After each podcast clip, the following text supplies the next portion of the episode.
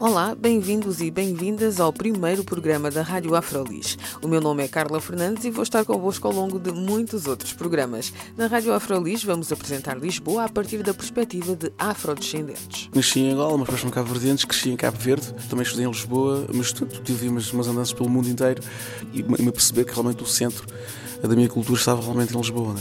Eu acho que Portugal é um país ainda extremamente colonial e mesmo se virmos em termos de produções culturais e dos mídia, não há um pensamento pós-colonial. As pessoas vão em sítios, ficam nos sítios porque há emoções, há escolhas, há sentimentos. E eu escolhi ficar porque senti que eu tinha algo, algo para fazer. Rádio Afrolis, uma experiência africanizada de Lisboa.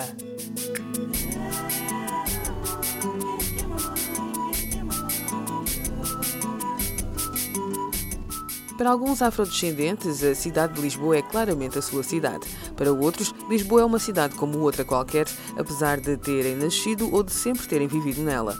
Outros há que rejeitam Lisboa porque sentem que não é o seu lugar. No caso dos afrodescendentes negros, a questão da pertença relaciona-se por vezes com questões de representação nos mídias ou em espaços sociais diversificados, mas acima de tudo com a discriminação e o racismo. E surge a pergunta: eu, como negro ou negra, africano ou africana, devo, posso, quero assumir-me como afro-lisboeta? E serão precisamente as inúmeras combinações de respostas que vamos apresentar nos nossos programas. Acompanhe-nos por ser afrodescendente, por interesse na temática, pela vontade de conhecer outras vivências de Lisboa ou até mesmo por querer acrescentar algo à discussão. Hoje começamos com um excerto traduzido de um vídeo publicado no blog Afro Europe, em que Grada Quilomba fala sobre o tema Lidar com o racismo na Europa, ou Dealing with Racism in Europe. Grada Quilomba é uma académica com origens em São Tomé e Príncipe, licenciada em Psiquiatria aqui em Lisboa. A ex-afro-lisboeta é atualmente professora na Universidade de Humboldt, em Berlim, no Departamento de Estudos de Gênero, e debruça-se sobre assuntos como o racismo, o pós-colonialismo, a memória e o trauma. No vídeo Lidar com o Racismo na Europa, Grada Quilomba fala, entre outros assuntos, sobre o papel dos mídia na construção e desconstrução de estereótipos raciais. Nos mídia não se fala sobre o racismo. Se formos os três dar um passeio na rua, estaremos rodeados de imagens e publicidades com negros na posição dos desprotegidos, dependentes, criminosos, exóticos, etc. E isso está exposto abertamente nas ruas.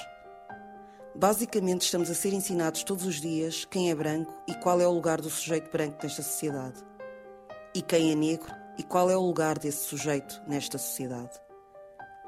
É aí que se vê como o racismo tem um papel crucial nos mídia, mas abertamente como uma discussão construtiva não se encontra nos mídia.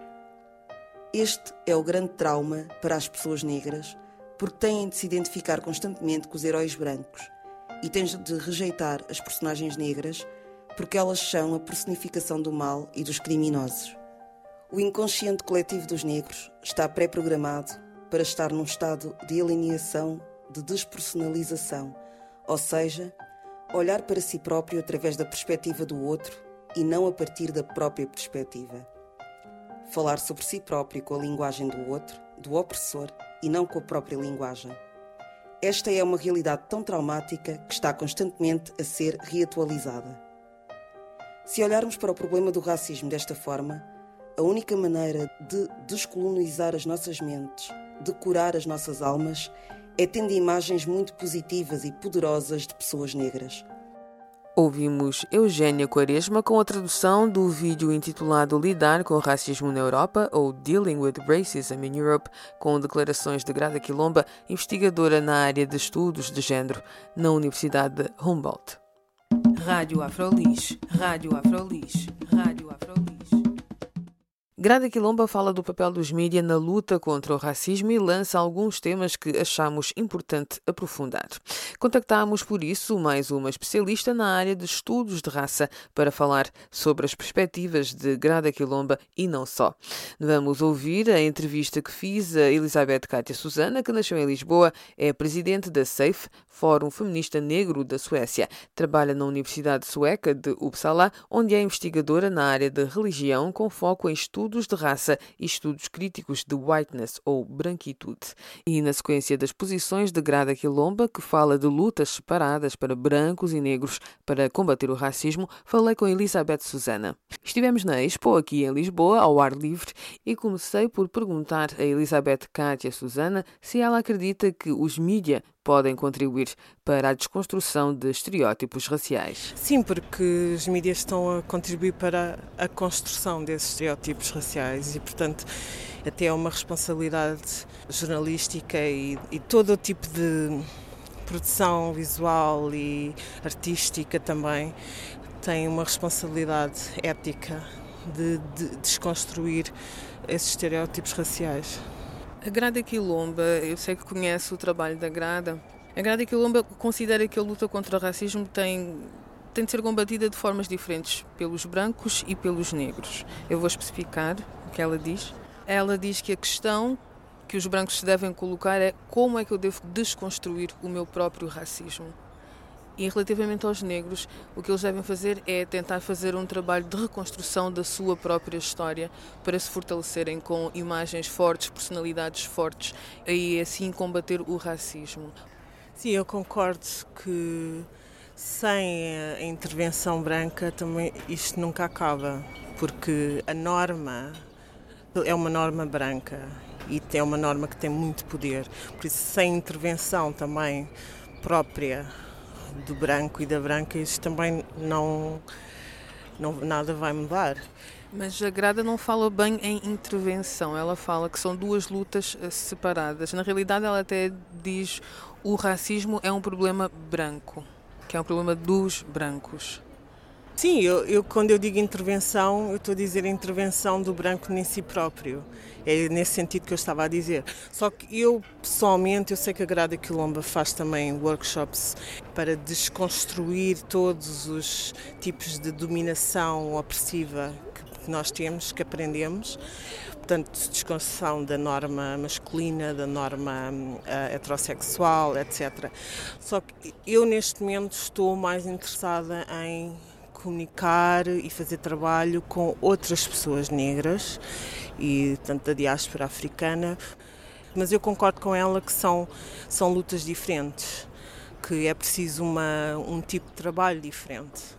Se bem que nós todos podemos ser opressor e oprimido, dependendo de em que, em que posição nos colocamos e nos colocam nós na sociedade, não é? Uma pessoa que tenha, por exemplo, uma nacionalidade europeia tem já um privilégio, já pode ir para qualquer sítio requerer um visto para ir a montes de países. Quem tem uma nacionalidade que em termos de direito internacional é mais fraca, já não, não tem esse tipo de privilégio. Nós todos temos um tipo de privilégio e temos de estar conscientes onde é que está o nosso privilégio, não é? Uh, mas eu, como disse, eu estou mais interessada neste momento em fazer, uh, em me unir às minhas irmãs e aos meus irmãos negros para arranjarmos estratégias de sobrevivência, estratégias para lutar contra o racismo. Ao fim e ao cabo, então estão a fazer o trabalho do qual a Grada Quilomba falou, que é o trabalho de reconstrução, de fortalecimento dos próprios negros para poderem combater o racismo de uma forma mais consciente. Sim, sim, é um, esse tipo de trabalho. E ela faz um trabalho de, bastante psicológico, porque também é, também é a área dela em que ela se insere e sim, eu, eu até gosto, eu gosto muito do, do que ela está a fazer e tenho inspirado também em algumas das coisas que eu tenho lido uh, da obra dela. Rádio Afrolis, Rádio Afrolis, Rádio Afrolis. Elizabeth agora vive na Suécia, não é? Já vive na Suécia há quanto tempo? Estou lá, vai fazer quatro anos em julho. E veio por um curto espaço de tempo a Lisboa para fazer uma palestra. Uh, alguns dos pontos que estão no programa, ou que estiveram no programa, relacionavam-se com estratégias para lidar com estereótipos raciais do africano ou da africana. Que estratégias são essas? Primeiro é ter conhecimento e consciência crítica de que os estereótipos raciais não são uh, construções individuais, são construções estruturais com uma história secular e com uma história colonial. Perceber que estamos a falar de estruturas, não estamos a falar de um problema de um indivíduo aqui ou um indivíduo ali, é sistemático ter esta consciência. Depois, a iniciativa para uh, os negros e as negras se unirem e formarem grupos para, de autoajuda. E depois passar, alguns grupos passam da ação social, passam política também, para exigir direitos, exigir que, que se fale de afrofobia, que é um termo que eu gosto muito de usar, porque existe um racismo específico em, contra os africanos, porque tem a ver com como é que a opressão dos africanos surgiu num contexto de escravatura, num contexto colonial, uh, num contexto de exploração específico, portanto, uh, gosto de falar de afrofobia quando falo de racismo. Como é que se manifesta então essa afrofobia especificamente no preconceito contra o negro ou também num sentimento de culpa por parte do opressor, vergonha, em que ele se distancia dos assuntos de racismo por também historicamente estar associado a uma história de terror? Hum. Eu, na, na minha uh, experiência em Portugal, eu não conheço muito do ressentimento. Eu acho que Portugal é um país ainda extremamente colonial, com uma narrativa nacional que se baseia nos, nos grandes feitos dos homens portugueses. Eu não conheço assim muito, e mesmo se virmos em termos de produções culturais e dos mídia, não há um pensamento pós-colonial forte. Portanto, eu não, não reconheço muito o ressentimento uh, do, do terror que foi feito. Uh, aliás, eu estudei História na Universidade de Lisboa e uh, as disciplinas que lidavam com o Império ainda são chamadas de História dos Descobrimentos Portugueses, em que a escravatura é introduzida como uma necessidade económica, porque os índios, como se chamam, os indígenas de, das Américas não, não, não queriam trabalhar ou não eram bons para trabalhar, esta é a narrativa, o discurso. Então tínhamos de trazer escravos, nem são africanos, tínhamos de dizer escravos, já são escravos do início. Quando eu até não gosto de usar essa terminologia, eh, ainda hoje se fala de, dos africanos escravizados como peças e contingentes. Adopta-se um, a terminologia dos séculos XVI e XVII e por aí diante sem qualquer eh, pensamento crítico como é que esta terminologia surgiu e qual é o efeito real, atual, de se continuar a desumanizar os africanos. E isso também tem uh, consequências nos próprios estudantes africanos ou negros que estão nessas aulas em que se fala com esses termos? Sim, a, a história ainda é muito vista pelo, de maneira eurocêntrica e, portanto, não há esta perspectiva pós-colonial e os africanos, mesmo em África, estão a aprender uma história, não estou a dizer a África toda, mas a África de expressão portuguesa ainda está, no meu ponto de vista, extremamente colonizada e a nível de instituições eh, de ensino ainda segue muito os moldes eurocêntricos do o, o europeu é que é bom e o europeu é que é desenvolvido, o europeu é que é hum, avançado. Portanto, acho que esse trabalho de descolonização é preciso fazer também nos, nas comunidades africanas que estão em África e depois as comunidades aqui também, que não têm espaços onde possam descobrir a sua história nos seus próprios termos. Isso afeta, obviamente, eh, a dessensibilização para o terror é terrível e é uma, é uma catástrofe para, a nossa, para as nossas comunidades em geral, não só para a comunidade negra, mas para a nossa comunidade em geral, porque afeta a comunidade toda, não é? E como é que considera um ambiente aqui em Lisboa, por exemplo? Porque fala sempre em Lisboa como uma cidade miscigenada, como uma cidade em que o multiculturalismo está a funcionar muito bem, as pessoas sentem-se à vontade. Como é que considera isso? Eu tenho a impressão que isto é um discurso branco, o discurso de que o multiculturalismo é fenomenal aqui e nós somos tão multiculturais ali no Martim Muniz e não sei o quê. Na minha experiência, a realidade é que as estruturas racistas ainda são bastante fortes. Eu logo, a primeira vez que eu vim ao supermercado em Portugal, agora quando cheguei, fui seguida por um, um segurança. Essas coisas estão sempre a acontecer existem talvez, existe talvez em relação, se eu comparar com, com a Escandinávia, existe talvez um tipo de abertura para o outro que não existe lá, mas isso tem a ver também com normas sociais, porque as pessoas em Portugal e, e aqui em Lisboa talvez mais falam mais umas com as outras na rua. Então já tem umas normas culturais um bocadinho diferentes, mas também ofendem também mais facilmente e é preto para aqui, é preto para lá e, e quando agora em 2008 quando o Obama ganhou eu ouvi muita gente a dizer que agora que o mundo ia, ia para a destruição porque agora temos um preto, como eles dizem, a governar os Estados Unidos, sei Por isso eu, eu acho que essa, essa história do multiculturalismo funciona melhor para quem está, para quem tem o poder de, de pertencer aos grupos normativos.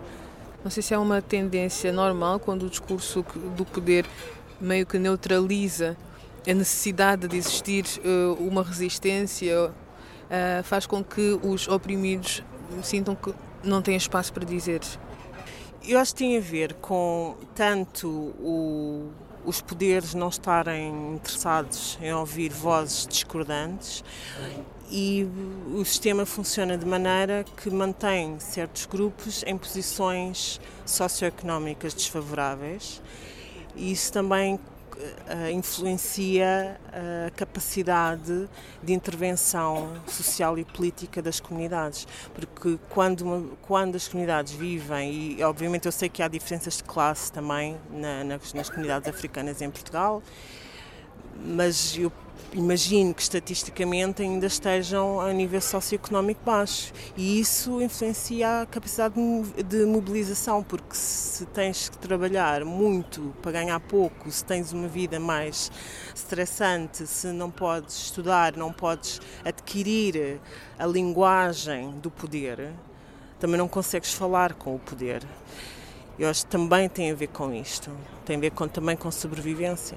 Agora, só para terminar, gostaria que falasse do conceito de consciência negra em Portugal. O que é que quer dizer com isto? Ah, é muito diversa, por isso também é difícil estar a dizer a consciência negra é isto. Mas para mim, pessoalmente, que sou uma feminista negra, tem a ver com, primeiro, definir-nos por nós próprios. Nós temos voz, nós falamos por nós próprios, nós definimos por nós próprios. E depois passar por uh, exigir respeito, tal como outra pessoa qualquer, resistir aos ataques racistas. Hum, portanto, é isso. Consciência negra para mim é consciência crítica de que existem estruturas raciais e hierárquicas em que o branco está no cimo, o negro está no, na base e que nós temos que desestabilizar esta ordem. E depois há uh, o conceito de intersectionality, interseccionalidade que foi introduzido pelas feministas negras norte-americanas, em que elas dizem que quanto mais identidades oprimidas temos, mais a nossa situação de vida é vulnerável. Portanto, nós temos uma pessoa que tem várias identidades, pode ser mulher, pode ser negra, pode ser homossexual, pode ter mobilidade reduzida, etc. E temos que ver também a consciência negra também tem que ver hum, olhar para a opressão também desta maneira, para, que, para não estarmos a excluir irmãos e irmãs que sofrem um tipo de opressão que, que depois não é, não é vista, não é falada e continuam a sofrer, não é? De género, de raça, de religião, de classe e assim por diante.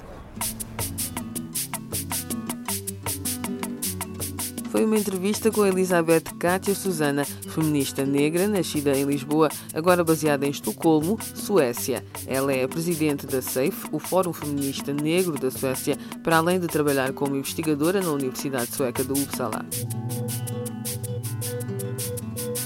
No próximo programa vamos apresentar Elsa Noronha, moçambicana, dizedora de poesia que veio pela primeira vez para Lisboa na década de 1950. Quando eu vim, não fazia ideia nenhuma o que é era Lisboa.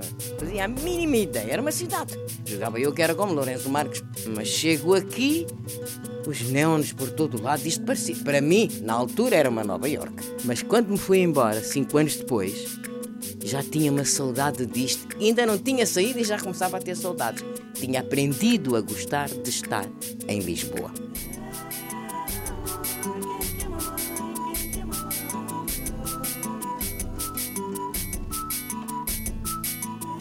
E ficamos por aqui. Escreva-nos para radioafrolis.gmail.com e partilhe a sua opinião. Ou deixe um comentário na nossa página do Facebook Rádio Afrolis. O meu nome é Carla Fernandes. Fique bem.